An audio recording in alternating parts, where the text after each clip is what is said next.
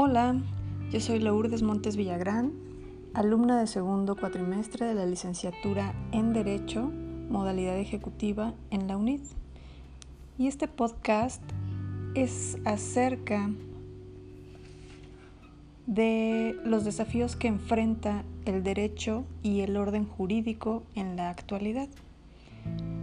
Para empezar, daremos una definición sobre el derecho que yo considero que es un conjunto de reglas que permiten al individuo vivir en sociedad de forma armónica. Y precisamente es lo que busca el derecho, mantener la armonía entre los miembros de la sociedad e indirectamente soluciona los conflictos que surgen entre las personas o los grupos sociales. De ahí que la normatividad no puede ser neutral, sino que debe estar impregnada de valores. Y uno de estos valores fundamentales es la justicia, sin la cual no puede consolidarse ningún grupo social. Otro elemento del derecho es el aspecto coercitivo, ya que las reglas jurídicas son obligatorias y de ello se deduce la posibilidad de coacción. Dentro de las características fundamentales del derecho es que no es algo que se da en la naturaleza, sino que es producto de la creación humana y se refiere a la conducta externa y social del hombre, no a los aspectos de su ser social, sino a su deber ser.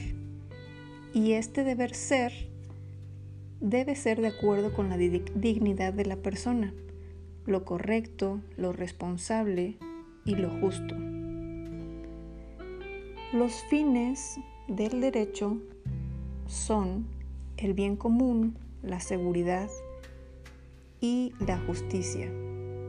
Su justificación es satisfacer las necesidades humanas y controlar la situación. Así también el derecho es un ordenamiento,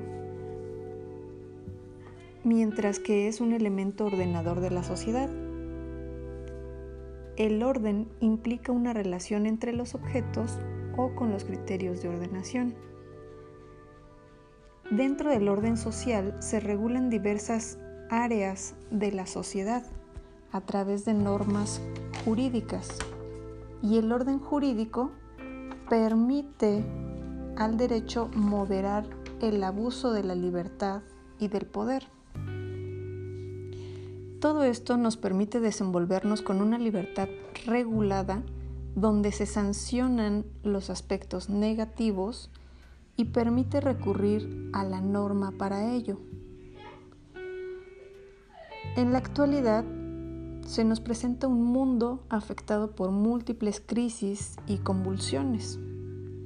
La pobreza extrema, la caída del precio del petróleo, la emergencia sanitaria que actualmente nos aqueja y ha dejado un sinfín de crisis económica, social y política en los países afectados. También identificamos una amenaza del Estado de, Derecho, ya que en la actualidad jamás hubiéramos imaginado que el titular del Poder Ejecutivo pudiera atentar en contra de la división de poderes establecido en la Constitución Política de los Estados Mexicanos. Esto se manifiesta en virtud de la publicación en el Diario Oficial de la Federación del decreto por el cual se establecen las medidas de austeridad que deberán observar las dependencias y entidades de la Administración Pública Federal bajo los criterios que en el mismo indican, que fue publicado el 23 de abril del presente año y que entra en vigor al día siguiente de su publicación. Dicho decreto establece múltiples violaciones al Estado de Derecho y adolece de la falta de una técnica jurídica adecuada.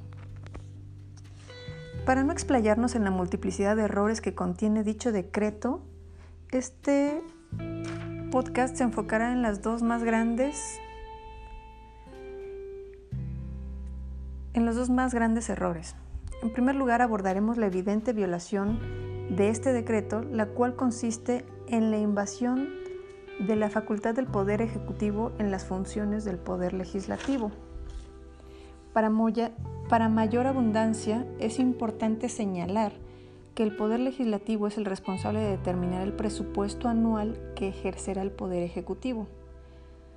Recordemos, el Poder Legislativo es el encargado de determinar el cómo se ejercerá el presupuesto anual de la Federación, esto con un consenso general de todas las fuerzas políticas o partidos políticos dentro de la Cámara de Diputados. En el decreto que analizamos, el presidente de la República solicita se restrinja el 75% de la partida de servicios generales, materiales y suministros para destinarlo a los 38 proyectos que de acuerdo al decreto él considera programas prioritarios, sin establecer ningún fundamento constitucional o legal al respecto, soslayando las funciones del Poder Legislativo y esto es muy grave porque el presidente absorbe, mediante este decreto, las funciones antes señaladas, dejando de lado la legalidad y facultades del Poder Legislativo.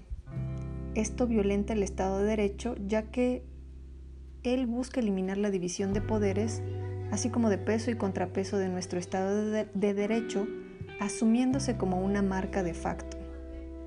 Aquí hacemos una reflexión y nos preguntamos, ¿para qué sirve entonces el Poder Ejecutivo? Y podemos vislumbrar que el presidente quiere absorber esas funciones, comenzando lo que podría parecer una tiranía. Debemos tener cuidado y como abogados señalar los errores jurídicos y constitucionales en los que está cayendo la autoridad, porque nuestra democracia se cimenta, como lo dijo Rousseau, en la división de poderes.